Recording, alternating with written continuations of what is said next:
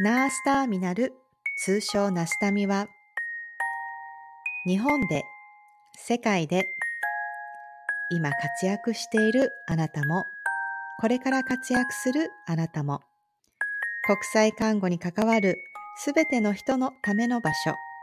そこにはあなたにとっての行ってきます。はじめまして。頑張れ。ありがとう。おかえり。ただいま。一人一人のストーリーがここにある。人を好きになる。応援し合う。ナースターミナル。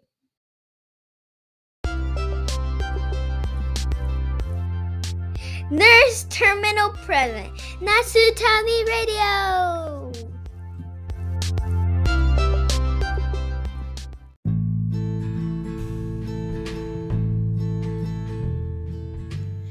Hey guys, it's me. Thank you for listening to this radio. Nurse Terminal Presents Nastami Radio.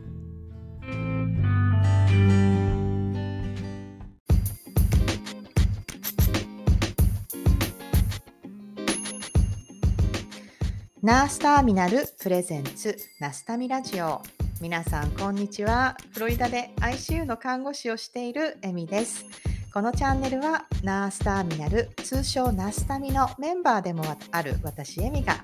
コミュニティを通して出会う素敵な人たちとお話をしたり活動を紹介したり感じたことを語っていくそんなチャンネルです、えー、皆さんお元気ですか、えー、ナスタミラジオシーズン2ついに始まります。えー、私は今ワクワクしながらそしてちょっと緊張しながらこの収録を行っています。えー、ナスタミラジオシーズン1ではですね、えー、ナスタミのメンバーとしてそしてナスタミの大ファンの一人として、えー、ナスタミのことをもっと知りたいなとかナスタミを通して出会う素敵な人たちともちょっとお話がしてみたいなとかどんなこと考えてんのかなとかなんかそんなことを、えー、ラジオとして、えー、残していきたいなと。そんな風に始めたのがナスタミラジオだったんですけれども、えー、このナスタミラジオを通して本当に元気をもらって、え、背中を押されるような思いになって、ワンエピソード、ワンエピソード、なんだか本当に宝物が増えていくような、そんな思いになったシーズン1でした。でなおかつ私が最初にああラジオなんて面白そうだからやってみたいなと、えー、そんな風に思い描いたことが、えー、一つ一つ、えー、形になっていくなんかそんな楽しさっていうものも、え私は本当に楽しんだんですね。えー、そこには、えー、本当にこう出演してくださる、えー、方たちも当然あるんですけれども、まサポートをしてくれるナスタミの運営メンバーっていうものもいまして、えー、私がこう疑問に思ったこと迷ったこと、まあ、そんなことを一つずつ解決しながら、えー、前に進んでいって、えー、一つ一つ作品ができていく。なんかそんなプロセスが私はまた新鮮ですごく、えー、楽しく、えーナサミラジオっていうものの制作っていうものにハマっていったそんなシーズン1っていう姿があります。えー、そんな、えー、形、えー、ラスタミラジオで私が体験したそんな、えー、やってみたいな、えー、こんなことできたらいいなって思ったことが形になっていくなんかそういう応援し合う形というかなんかそういう形っていうのは、えー、ナスタミ、ナースターミナルというコミュニティの、えー、プラットフォーム自体の、なんかそんな様子にも私は似ているんじゃないかなって今は感じています。えー、冒頭に流した、えー、ナスナスタミナルとはという、まあ、この文章ってナスタミ代表の太一郎さんが考えたものだったんですけれども、えー、私がこのナスタミを知ってナスタミラジオやってみたいなって思ってっていうそのプロセスって本当に最初は初めましてから始まって、えー、なんかそれから、えー、頑張れとかえー、ちょっとやってみますとか、行ってきますみたいなところとか、えー、ちょっと自分でちょっと走ってみて、また戻ってみて、あちょっとここつまずいてるんですけどってまたちょっと、えー、グループに戻ってみたり、まあ、そんな姿があったりあのそんなこうやり取りっていうのがこうちょっと規模を変えてナースターミナルというコミュニティっていう部分で、まあ、その存在自体が私は、えー、すごく心の支えみたいなところもあってなんかなかなか理解してもらえないような現場で理解してもらえないようなことも、まあ、コミュニティで少し休憩をすることでああなんか共感してもらえる人がここにいたなとかえー、なんかもっと頑張ってる人がいるからもうちょっと私も頑張ってみようかなとかなんかそんな風に、えー、本当にいろんな、えー、こう目的を持って、えー、存在していて、えー、すごくあったかい場所でなんかそんなナスタミの姿があるなって私はこのラジオの、えー、制作を通して学んだ部分があります。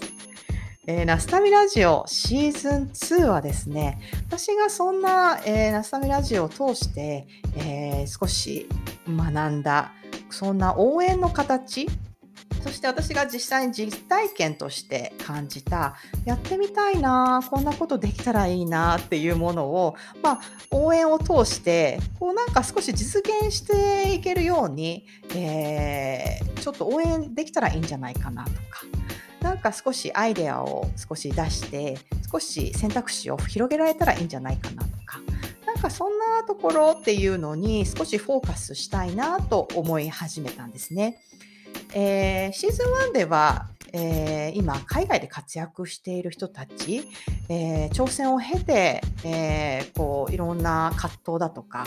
え今もなおか、え挑戦し続けている人たちっていうのをフューチャーして、まあ、そこから学ぶものっていうものもあったんですけれどもシーズン2はですね、え今本当に挑戦している方たちそして、えー、こんなことしてみたいんだよなってすごく思いに駆られている方たち。なんかそんな思いに、えー、そんな方たちを少し、えー、フューチャーしてそしてそんな方たちが、えー、目標としている方たちっていうものも少し、えー、混ぜながら。なんか、えー、私がシーズン1で感じたようなこう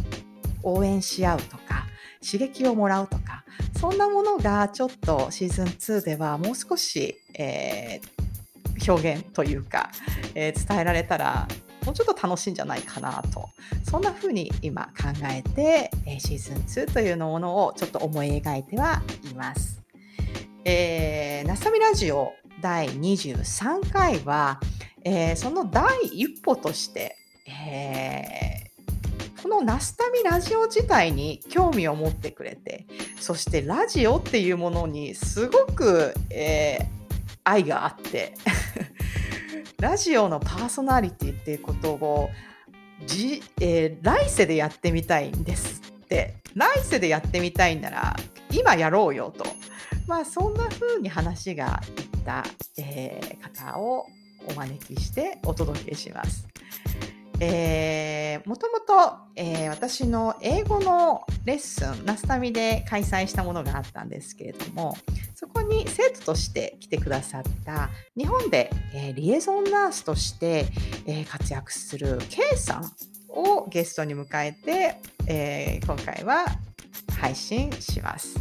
えー、K さんとはね、このリエゾンの認定ナースとして、えー、いろんな活動をしている方で、まあ、そこら辺の話っていうものも今後配信予定にはなってるんですけども、何よりもこのナスタミラジオ自体、そしてラジオ愛っていうものにすごく私はなんかこう、なんていうかな、あの、すごく感じまして、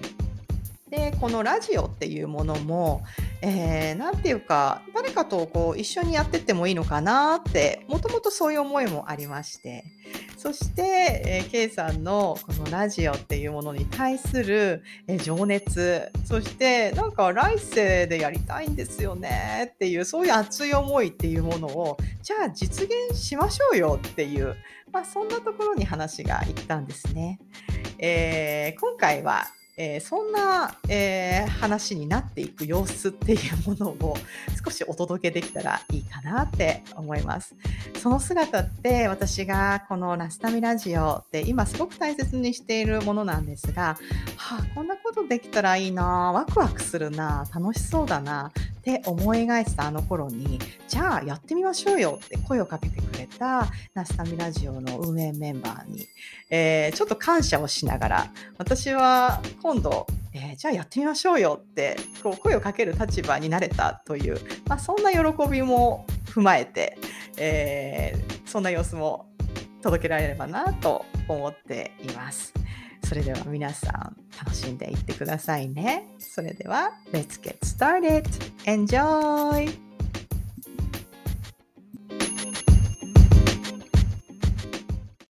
あー、こんばんは。こんばんは。楽しみにしてました。よろしくお願いします。いやー、こちらこそ。あ、なんかあれ、まだスクラブですか？いや、なんか今日、ラジオのお話いただいたので、日本だと今、い10時、夜の10時でもう寝る前なんですけど、そうですよちょっとシャキッとしてお話ししたいなと思って、なるほど。いや、私もはいユニフォームで来ればよかった。いやいや、いいですよ。あの、ラジオなので。一応気分だけでも、ラジオですけど、シャキッと今日保ちたいなと思って。ありがとうございます。眠いやいや、こちらこそ、ありがとうございます。あ、いや、全然。眠く仕はないで。事ですした？いや、今日休みで、あの、うんいろいろやってたんですけど、もう帰ってきてやること全部やって、寝る前のストレッチまで終わったんですけど、このままじゃリラックスしちゃうと思って、ちょっとこれ服だけ、服だけでもスクラブ着ようと思って。面白い。すごい、ね生。生エミさんの声ですね。あの、ラジオの有名なパーソナリティの、そうですね。生、生笑み声でお届けしましょう、今日は。これもう、ここの話、うもう始まってるって言ってましたよね。うん、一応録音だけして、はい。もし、あのーカットしたいところがあれば、カットしてってやってますけど、いや基本、あの、なんか的に、は今回の、あの、いろいろ聞かせてもらったんですけど、あの、うん。えっと、トークに行く前のオープニングのソロのやつは、あれ、うんあれは後からつけてるんですか？あ、そうなんです。あれは、本当に、そうなんです。なんとなく、こう、撮ったやつを、なんか私が何回か聞いたりとかして、で、なんとなく、その時に発信するちょっと前に、うんなんか、その時の気持ちっていうか、なんかそんなのをつけて、ああ、そうなるほど。後付けで。でも、あの、一人トークってすごい難しいだろうなっていつもラジオ聞いてて思うんですけど、とってもお上手だからすごいなってあれ思ってねですよね。いやいやいやいや。私はあれはね、なんかね、夜中に、あの、子供たちが寝静まった時に、夜中にちょっとなんか、なんかちょっとベラベラ喋るっていうのが、なんか自分の中では、なんか、なんとなく確立してきたものがあって、最近。なるほど。なんか、よく自分でベベラベラって喋るなって自分でも思います。うんうん。いやいや、とっても素敵な声で、太一郎も、あのーエミさんの声、とっても、あのーセクシーでいい声だから楽しんでって言ってくれてましたよ。あの、大人らしい、落ち着いていい声で。あ、そうですか？うん、もうちょっと、いや、もうちょっとセクシーさを増して、これからはやろうかな。いやいやいやいや。落ち着いた。素敵な声ですよね。あとマイクいいな、か買わなきゃなって、なんか今回ノートをいろいろ見させていただいて、皆さんが紹介してくださったので、で、ナスタミのことを投稿してたページで、さすあの始まるって早速マイクをポチッとしてって言って、あ、そうだよなって、ラジオってまずまずマイクからだよなと思って、そうなんです。なん僕かも、ラジオすごい好きなので、マイクを買買おうかなと思っちゃいました。うんうんうんうん。いや、なんかね、本当になんか思いつきだったんです、このラジオっうんて。うんなんか、まあ、もともとは、本当ナスタミをこう知って、そしたらなんかこう、ナスタミでこう、まあ、世界中で活躍している看護師さんたちを今まで本当知らなかったんで、そしたらなんかちょっと話してみたいな、みたいのから始まって、でもなんかインタビューとか、なんかそんなことができるような器ではないので、まあなんかただおしゃべりがしたい みたいな感じで。なんかラジオみたいな感じで、だったら気軽にできるかなっていうので、それでなんか、そしたらじゃあ、うん、じゃあ、さラジオみたいのどうですかね？みたいな感じでラ、あの、うん対処して、うん。まゆみさんが、なんか、楽しんで、なんか、やりたいことやってください、みたいな感じだったんで、すごい太一郎らしいなって思いました。それ聞いて。そう。なので、でもなんかサポートはします、みたいな感じなんうんうで、ん。なんやか、楽しんでくださいとかっていうののが太一郎らしいなって。うん。いや、本当に、なので結構、基本的には好きにやらせてもらって、これってどうしたらいいんですかとか、本当に、そ本当になんか SNS の使い方とか、なんか、このら録音をして、どうやってやっていくっていうのも私も全然知らなかったんで、なんかそういうのを、これってどうなんですかね？みたいな感じで、まあわかんないことわかることを一緒にこうなんか、あ、こうらしいですよとか、こういう時はこうしたらいいですよみたいなとか、なんかそんなのを一応なんか、あのーなんていうか、ナスタミラジオの運営みたいな感じで作ってくれて、あのー相談しながら、助けてもらいながらやってるって感じなんで、えー、すごい楽しませてもらって、あ こちらも楽しませてもらってます。今あ、やそうですか？メイン、メインパーソナリティですもんね。メインバイザインね。でもね、私はこれを、えっと、まあ私は全然試しんでやってるんですけど、なんか私が、こう、あの、パーソナリティをずっとしていかなくてもいいかなっていうか、なんあかゆくゆくあ、はバトンタッチしてってもいいうんし、うん。まあなんか、そうそう別の人が、また違う、私が話した人と話すと、また全然違う話の内容になっていくだろうし、それはそれで聞いてて面白いだろうなとか、なんかそういう夢はちょっと描いてはいて、うん。俺、それがオールナイトニッポンですよね。そうそうそうそうそう、あの、スペシャルウィークみたいな、うんうんスペシ。ャルウィいいークとですねか、そうそうそう。やっぱあれってなんか聞いてると、やっぱちょっとね、あの、面白いですよね。うんうんうんうんうん同じコーナーだけど違う人が進行したりとか。そうそうそう。で、やる側も多分なんか、毎週毎週とかは無理だけど、一回ぐらいなら、ちょっとそういうのやってもいいかなって絶対やってくれる人いそうな気がして、うんうん。で結構、そうそう、それでなんかまたちょっと刺激が、違う刺激があったら、まあ、聞いてる人も面白いかな、みたいな。うんうんそんなのは思い描いているんです。なので、あ素敵ですねの今年はあれですね、計算会を作りましょう。マイク、いよいよ買わなきゃですね。もうすぐ買います、じゃあ。マイク、その時は。そうそうそうマイクね、なんかね、そんな、まあ、ピンキリだと思いますけど、私だってそのうんマイクのなんか種類とか全然知らないですけど、まあそんなになんか、あの、難しいことではなかったです。うん本当にポイって買って、次の日か次の日、次の次の日ぐらいに届いて、あの、うんコンピューターにペッてつなげてるだけなので、いや、嬉しいです、その話も。ワクワクします。お、実はお、おばがラジオのアナウンサーで、え東京え FM とかでずっと働いて、今も70ですけど、フリーで働いてて、なんかそれで、あの、ラジオが身近にあって、すごい憧れてたんですよね。私より適任ですね、そしたら。いやいや、なんか、だからラジオの、しかもラジオのうんパーソナリティって大体バイリンガルだったりとかして、発音よく英語喋るじゃないですか。ああ。いや、なんか私バイリンガルじゃないですけど。いやいやいや、とってもえ英語をしっかり堪能でらっしゃるし、なんかそういうのも憧れてずっとうん。聞いてたんですよね。いつかだから来世はラジオ DJ になりたいなとかって勝手に思ってたので、ええじゃあ。ゲストで今日呼んでいただいいただけでも嬉しいです。ええじゃあもうぜひ、ちょ、ちょっと、ちょっと現実的に計画を立てたいですね。ありがとうございます。いえいえ、今日ね、本当なんかね、いろいろ話したいことがあって、はいはい。あのーなんかまあ英語の、私は、ケイさんは、私の一番最初の、えっと、英語の、あの、あせ、あの、そうだ、そうでしたね。あの、生徒さんっていうか、私の中でツーマンレッは、スンでしたね。ほぼ。そうそうそう、私の中では、もう、イケメン優等生っていう、そういう、いやいやいやあの、ニックネームで、で、2回今やってるんですけど、2回とも来てくれてるので、なんかそれこそ、英語のあれとかも、私もなんか、なんかやれることあんなら全然やってもいいかな、みたいな感じで。でも英語が教えたいっていうのは、私は特に今まで考えたこともなかったんで、でもなんか需要があるし、まあ自分の現場の使ってるやつをシェアするみたいな感じなら、まあできなくないかな、みたいな、そういうの、まあ興味があるなら、みたいな感じで始めたので、うん、だったんですけど、なんか、ず、なんか、他の人や、他のナスタミ英語のレッスンも受けてますよね、ケイさんって。はい。な、あれ、どうな、どうですか？実いや、際。エミさんのが一番、なんか、あの、シチュエーション別なので、あのどれがいいとか悪いとかはなくて、その、うんうんあの、エミさんのだったら ICU とかのシチュエーション、集中治療の場所で使う品質ワードを教えていただいたりとかするので。エミさんのはすごい勉強に、特に自分は多分救急領域だから、特に、そうですよね。うんうんはい、勉強になりますあとは、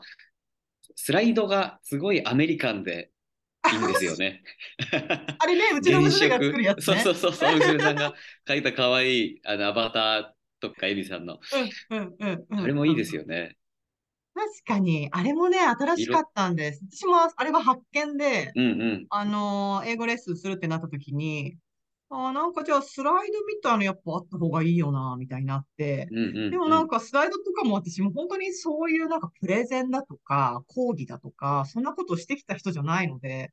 スライドでどうやって作るんだっけみたいな、なんかなっちゃって。うんうんそしたらもう本当娘があのコロナの時期に、あのバーチャルで学校行ってたんですよね。こっちって1年ぐらい。ああ、そっか。すごいですね、アメリカは。そうなんです。もう、あの、2進んでる週な間だけでした、学校行けないっていうか、こう、い一回ちょっとストップしたのが。あの、うんうんうんコロナでガンってし、あの、なんていうか、か隔離っていうか、シャットダウンみたいになって、あと2週間だけだったんです、アメリカは。で、もうその2週間の間に、あの、学校、地域の学校全体が、すべての、あの、もう、なんだろうな、低所得者とか、そういうの何にも関係なく、どこの、あの、子供たち、どこに住んでる子供たちも、インターネットがフリーで使えて、学校からすべて、あの、パソコンがない人には、ノートパソコンが支給されて、ええすごい。もう完全にバーチャルスクーリングが始まったんですよ、2週間後には。ええなので、まあ途中からもうオープンになってきたら、まあ、学校で学びたい子は来ていいよ。でも、バーチャルでやりたい子はバーチャルでいいよっていう選択肢が与えられてっていう時期があってみたいな。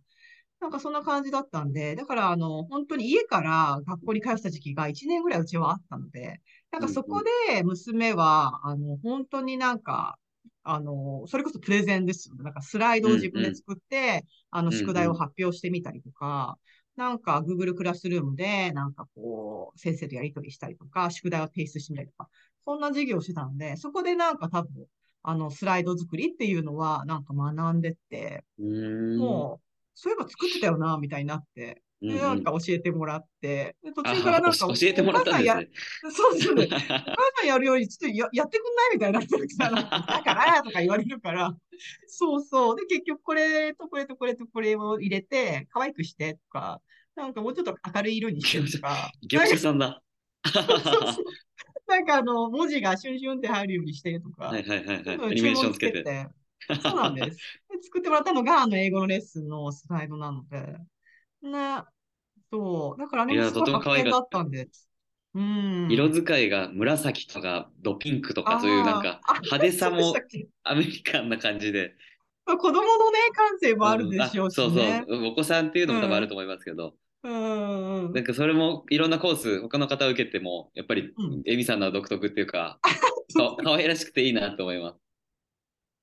あれですか？英語ってやっぱ使うんですか？なんか結構あの、参加してくれる方、なんかね、英語、これから、まあ、海外で働きたいみたいな人うんうんも確かにいるけど、じゃない人も結構い、いるんだなって思って。うんうん。なんか、あれ参加してて思うのは、あのコミュニティはやっぱり、ここれからおっしゃったように海外行きたいっていう人がうんうんうん。多分多いんだと思いますけど、自分も英語に、なんていうんですか、か、かじって、かじり続けてうん。長いので、やっぱり今持ってる英語はもうちょっと伸ばして、今いる環境とか病院とかでもっともっと活躍というか役に立ってたらいいなっていう目標があるので、だからすごいそれで勉強させてもらってます。あー確かに、なんか実際に働いてる人と話せるって機会は、あれは醍醐味だよなって、ナスタミうんのあの英語レッスン。英語レッスンってもう、腐るほどあるっていうか、この世のうん、中そうですに。ね。はい。うん。でもなんか実際に使ってる人と話せるっていうのは、うんなんかすごい、あの、いいなって思って、うんうんなんかこう、貴重だと思います。ねえ、喋ん、なんだろうな。調べて、あの、検索して学べる英語じゃなくて、なんかもうちょっと触れ合えるような感じになんかしたいなって今は思っていて、うんうん。なんか例えば私の同僚の人となんかちょっと話せる機会が設けられるとああ、か、すごい。えなんかえね、そんなことも可能は可能なので、やっぱり一緒に働いてる人たちなので、そうすると、なんかね、ちょっと、あのー刺激がやっぱまた違うじゃないですか、うんなんか、うんそうですね。実践的になるし、で、そこに看護に特化したってなると、別になんか昨日の勤務こんな感じだったって聞くだけでも結構刺激になるっていううんうか、ん。うーん、そうか、貴重ですよね。ま、やっぱり、あのー海外に行かなくても、やっぱり現地の英語に触れられるとか、うーん、あのーあ、こういう表現ができるんだとか、学べるのはで、結局英語を通してこうやって、例えばナスタミっていうプラットフォームに触れて、そこでこうやっうんてエミさんと知り合うことができたり、あとは世界で活躍されている人たちと触れ合う機会があることがすごい素晴らしいなって思います。うんうんうんいや、本当そうだと。趣味ですけど、うん。いや、英語自体を始めたのは趣味でしたけど、うん。そういうふうにつなうんうんうんうん英語を通していろいろつなげ、つながることができているので、うん。いや、それは思います。私も英語がなんとなく好きで、うん英語を勉強というか、英会話が好きで、みたいな感じから入ったので、なので、学校の英語っていうのは私全然できない人だったんですよね、うんなんか。意外ですねなんです。けど、そうなんです。英学校の英語は全然できなくって、なんですけど、あの、英語を喋ってコミュニケーションを取るのは好きっていうか、やっぱ英語って、なんていうか、世界の共通語っていうところがやっぱうんうんあるので、英語を喋れるといろんな人と喋れる特権みたいな感じであって、で、そう、大学もそういうちょっと英語に特化したところに行ったりとかして、で、本当、私の行ってた大学は、あの、ネイティブスピーカーが講師っていう。で、が、あの、クラスの中は日本語禁止みたいな。なんかそういう大学だったんですよね。なので、でも、えーそう、いろんな国の人と触れ合って、なんか、まあ、いろんな話をして、みたいな。なんかそんな感じだったんですよね、元は。なので、なんかそうなってくると、やっぱ世界がやっぱどんどん広がっていくっていうか、うーん、それはなんか、元は、元がそれが私はあるので、で、今はこう、カーゴっていうところが軸にあった中での、ああいうナスタミみたいなところで、別に私は別に他の国で、日本以外の国の人と、あーではな、だけじゃなくて、やっぱこう、今、日本で、あの、活躍している看護師の人と触れ合うっていうのも、すごく刺激的っていうか、ああ、そうか。うん逆にそうなんですなるほ。ど。そうなんですね。うん。そうそうそう。やっぱ私は、日本では小児科の看護をしていたので、しかもそれもすごい昔で、で、久々に、あの、こっちで看護にまた戻って、今は ICU っていうなんか、看護っていうところで、やっぱ、え、日本ってどうやってやってんのかなとか、まあ、単純に思うし、うん。なんか、そう。やっぱそれでこう触れ合っていけるっていうのは、私はなんかまあ英語をべ教えますみたいな感じでやってるけども、なんかその意見交換みたいのはうん結構あれで楽しみにしてるっていうか、うん。なるほど。なんかあれですよね。ケイさんってなんかこう、興味が、こう、なんていうか、興味がこう、たくさんいろんなところにあって、ああ、なんかそれをこう、そうなんかこう、なんかこう、つか、つ掴んでいきたいっていうか、そうん。なんか、そういう感じってなんかありますよね。いや、うん、あるんだと思いアます。クティブというか。うん。はいなんか、なんでしょうね。興味はいっぱいありますね。看護師だけやっててもダメだなと思いますし、看護えー、バカに、看護師化できないバカになっちゃダメだなって常に。あ思ー、へー。要は医療者だけど、医療者だけどビジネスマナーもちゃんと勉強しなきゃいけないですし、まあ、ナスタミを通していろいろ世界の情勢とか世界の働き方を勉強してますし、うんうんうん。うんまあ英英会話を趣味でやってるのもまあ似たようなもんですけど、なんていうんですかね、成長できればいいなって思って、ねえ、なんでそんな成長したいんですか？とか言ったら変な質問だけど、ななんんかか、、すごいこの向上心がすごいよなって思うんですうよね、あの、ーん、出て。多分中村圭の圭が自己啓発の圭なので、なるほど。多分啓発バカになっちゃったんじゃないですかね。なるほどね。いや、冗談ですけど、わかんない。ですけどね。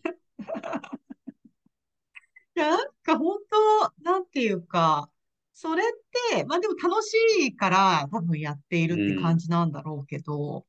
なんか、うん。なんかそれってすごい多分生活していく上で、多分いつもこう何かこう、なんていう探しているっていうか、なんかこう面白いことを探しているというか、こう成長できることを探していくっていう、そういうなんかマインドって、あの、見習うべきとこだなって、そう思うんですよね。あありがとうございます。どこ、な、いつからそうなったかわかんないですけど、多分まあ自分の周りにいた人たちがそうさせてくれたんだと思います。大学病院に入った時も、まあ、あの、偶然エミさんと同じ大きい大学病院にああ、そう、そうですよね。そうなんですよね。面識はなかったですけど、で、そこで一生暮らしていくこともできたと思いますし、親は望んでたんですよ。大きい会社、病院に入ったんだからって言って。はいはい、でもなんか、どうやらずっとここにいたら、まあ、身につくことはあるけど、身につかないこともありそうだって思い始めたんですよね。確かに。ポジティブな要因としては成長したいだったんですけど、その辞める時の大学院行く時のネガティブな要因としては、なんかどうやら尊敬できる人がだんだん少なくなってきたなとか、うん。うん、この人はすごい仕事できるけど、でも憧れはしないなとか、盗めるものが少なくなってきたなっていうふうにちょっと思っちゃったんですよ。生意気ながら、この年齢で。わか、わかります。なんかね、本当に感謝っていうか、こんなアメリカに来ても、あの病院で働いた経験ってすごく活かされているし、うんうん、あそこでそう、新人時代っていうのを過ごせたっていうのは、本当宝物だなって今でもすごい思うんだけど。はい、そう思います。私はなんか、まあ、なんか、あの、アメリカに来るっていう理由で辞めたんですけど、はい。なんか、うちの同期で私より早めに辞めた人がいて、その人がもうはっきりと、私が、えっ、と、例えば10年目にここでえー、なったとしたときに、今10年目の先輩を見てなりたいかっていうと、私はそうはなりたくないって思うのでやめますって言った人がいたんですよね。うんうん、すごいストレートですね。なんかこう自分があの想像したときに、うん、その自分の前にいるその7年、7年目、8年目かわかんないですけど、うんうん、そこの、その、そういう働き方をしたいかというと、私はそこではないって思ったから、うんうん、いや、今やめますって、はっきりやめた人がいて、うんうん、なんか私はそこがなんかすごく好きだったんですよね。なるほど。うんうん、かっこいいですね。そうそうそう。でも、まあ、言いたいことはわかるみたいな感じで。うん。だからなんかね、そう、なんかそういう見方もいいかもしれないですよね。うん、結構ああいう中にいると、なんていうか長く続けて、こう徐々に回ってくるポジションをこうクリアしていくっていうのが良しとされるような、なんかそういうちょっと構造ってあったりするじゃないですか。うん。うん、多分自分には向いてないなってきっと思ったんでしょうね。うんうんうんうんうん。あの、地位を、もうある地位をこれから継承していくみたいな。あんま向いてないなって思ったんでしょうね。ね、多分そういうタイプは多分離れていって、ちょっと自分のあのやりたいことを。はい。今もでも挨拶行くくらい感謝してますけどね。うん。いや、わかります。すごくわかります。今後はひとまずその仕事、看護の仕事で言えば、せっかく、うん、あの、リエゾンの資格を取って今、あの、大学病院って大きい組織で所属してるので、うん、あの、リエゾンの働き方をもうちょっと開拓して、40代を迎えて、40代になったら、多分、今の組織じゃない、もうちょっと小規模なところに、例えば、交渉とか働き方とかをして、あの、交渉して、で、働きながら、あとは、うん、本当は自営業というかフリーランス、自分のお店を持ったりだとか、キッはですけど、コーヒーが大好きなんで、キッチンカーとかに乗って忙しい救命センターの横に横付けして、忙しい医療者たちを癒すような仕事も、いいダブルワークとかで できたらなって思ってます。それいいですね。いいですね。でもそのキッチンカー、ちょっとやってほしいな。でもね、うちのあの、現場でも、あの、例えば、看護の日とか、なんだろうな、な、な、どういうタイミングでやってんのかな。今日は、そそれこそキッチンカーみたいのを病院にちょっとつけて、うん。うん、えっ、と、あの、ちょっと、あの、看護師をねぎらうみたいな、病院で結構やってくれることあって、うんうん。すごくいいですよね。なんかどちらも、まあ、キッチンカーとかそういうコーヒーショップとかは一つのただのアイディアですけど、うん。したいっていうのは、なんか60代で例えば看護の病院の仕事、臨床を離れて、やっぱりなりわいというか目標を持って生き生き生きたいので、そうなるとやっぱりフリーランスとか自分自営業である必要があるなと思っていて、あと、あと、まあ、キッチンカーでコーヒー、エスプレッソを救命センターのスタッフに提供することも、リエゾンナースの仕事も、どちらもスタッフをねぎらう仕事なので、はいはいはい、はい。根本は変わらないと思うんですよね。いや、本当に。なんか、リエゾンナースの仕事って、こう、ナースが日々、あの、誰かをサポートする、誰かをサポートする仕事がリエゾンナースだと思うんですよ。うんうんうんうんうん。誰かを助ける誰かを助けるリエゾンナースみたいな。いや、わかります、それが感覚。うんはい。みんなサポート、患者さんのためにとか家族のためにって一生懸命働いてるんですけど、意外とメンタルヘルスとか自分自身をふ振り返る機会は少ないと思うので、うん。まあ、まあなんか袋小路に追いやられちゃってどうもいかないなとかって思った時にリエゾンナースを活用してもらえれば一番いいなと思って、いや、そのために日々日々勉強というか磨いているような。いや、必要としてます、すごく。本当に。前回の、とか、あのー以前話した中でも、やっぱなんかこ、うん、例えば、えっと、海外で看護師として働いているっていう、すごく挑戦をしてきた人っていうか、で、今も、はいはいす。ごく挑戦をしながら働いている人っていうのって、やっぱなんか、まあ、傍から見たら、なんかすごいな、みたいな感じで見られるんだけども、うんうん本人たちはすごい結構頑張ってるっていうか、そうですなんかそよね。こ、そうそうそう。でもそこを多分 SNS とかで発信してる人たちって、あんまりこうんううんネガティブなところは見せずに、うあの、んやってる部分はあったりとかして、でも実際は結構しんどい時とかあったうんりとかしてっていう、うんなんかそこをこうなんかちょっと、うサポートできるような、そういう部分うんうんって結構必要だよね、みたいな話をうん、うんあのーした時があって、うんうんなので本当、なんか、うん、すごい必要としてます。うんうん うん。でもまあ自分自身もちょっと必要だったので学びに行ったっていうところもありますけどね。ああ、確かに。なんかどういう形なのかわかんないけど、うん。はい知ぜってると知ひ、らないじゃ全然生き方が変わってきたような気がしますし、ああ、メンタルヘルスに関しては。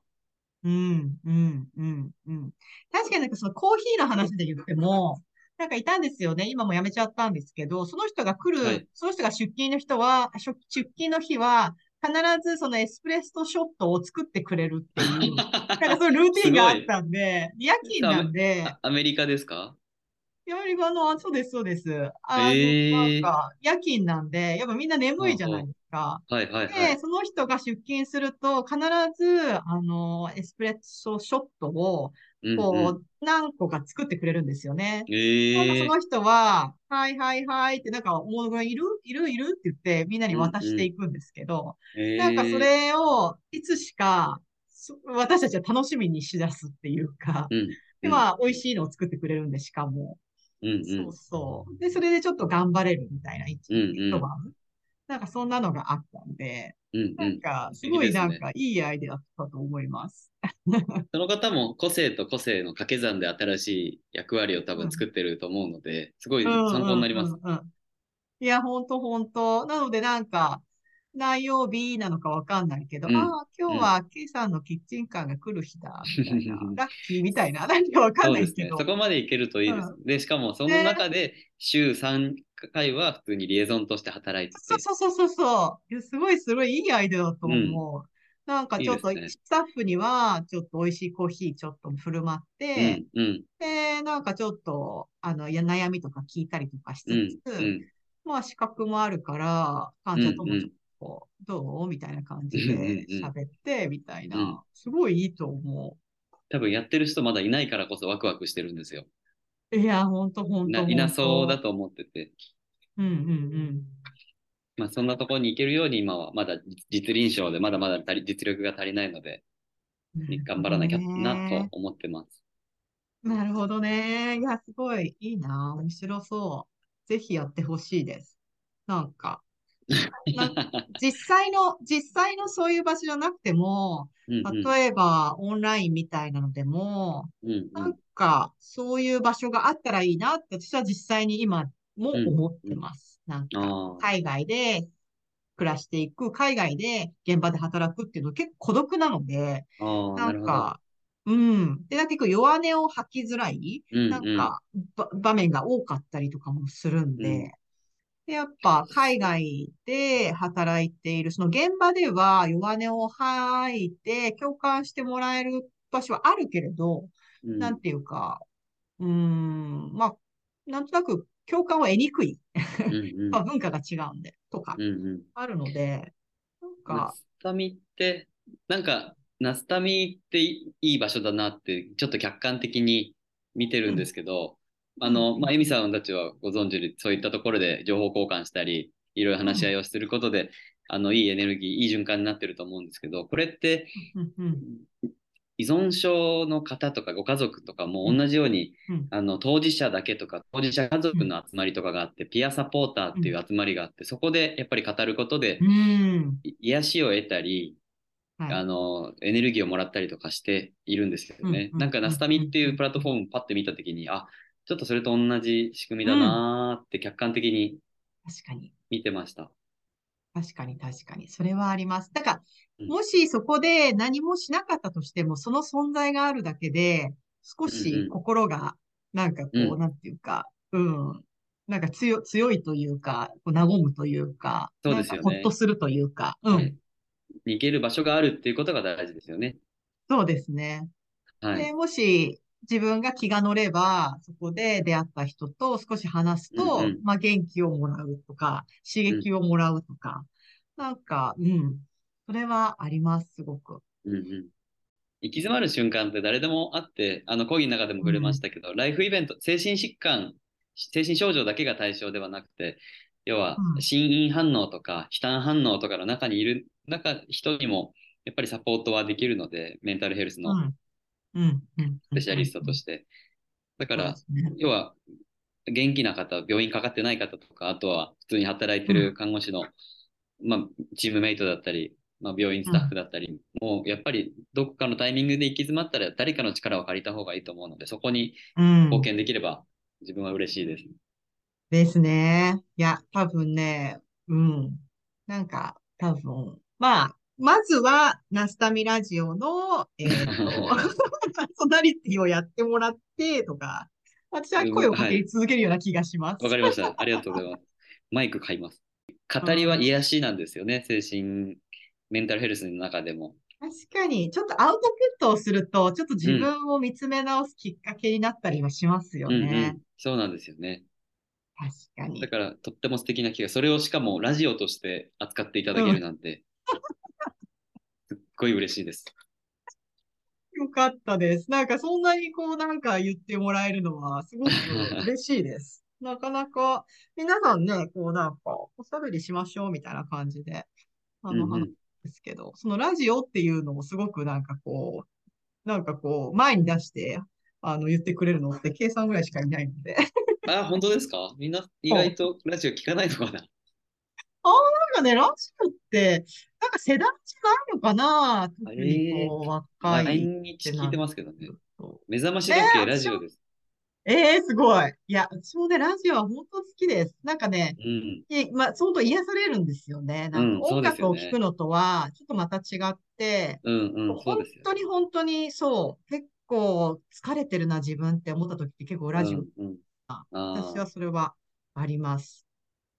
パーソナリティの声聞いてるだけで、一人でいる時も孤独じゃないですし。いや、わかります。そう、そうなんでしょうね。多分、そうなのかも。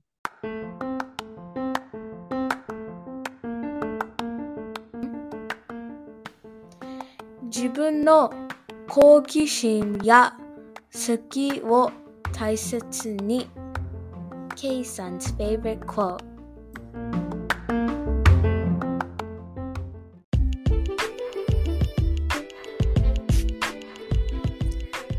皆さんいかがだったでしょうか、えーこのね収録を機に K さんすぐマイク買いました。そしてヘッドホンも買いました。そして収録ができる、えー、アプリなんかもダウンロードしています。えー、こうしてね、やりたいな、ワクワクするんだよなっていう思い、そういうものをできたらいいなで終わらせないで、えー、ちょっと行動に、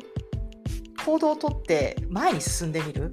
なんかそういう姿ってすごく素敵で私は今回その K さんがラジオやってみたいな一緒にやりたいなやってもいいかなってそんな感じで始まった会話から実際にマイクを買ってヘッドホン買ってって、え、なんかすごくワクワクしながら前に進んでいる姿っていうのを私は間近でこう見ながらえー、私も同じ風にワクワクしながら見ていた。なんかそんな、えー、形がありました。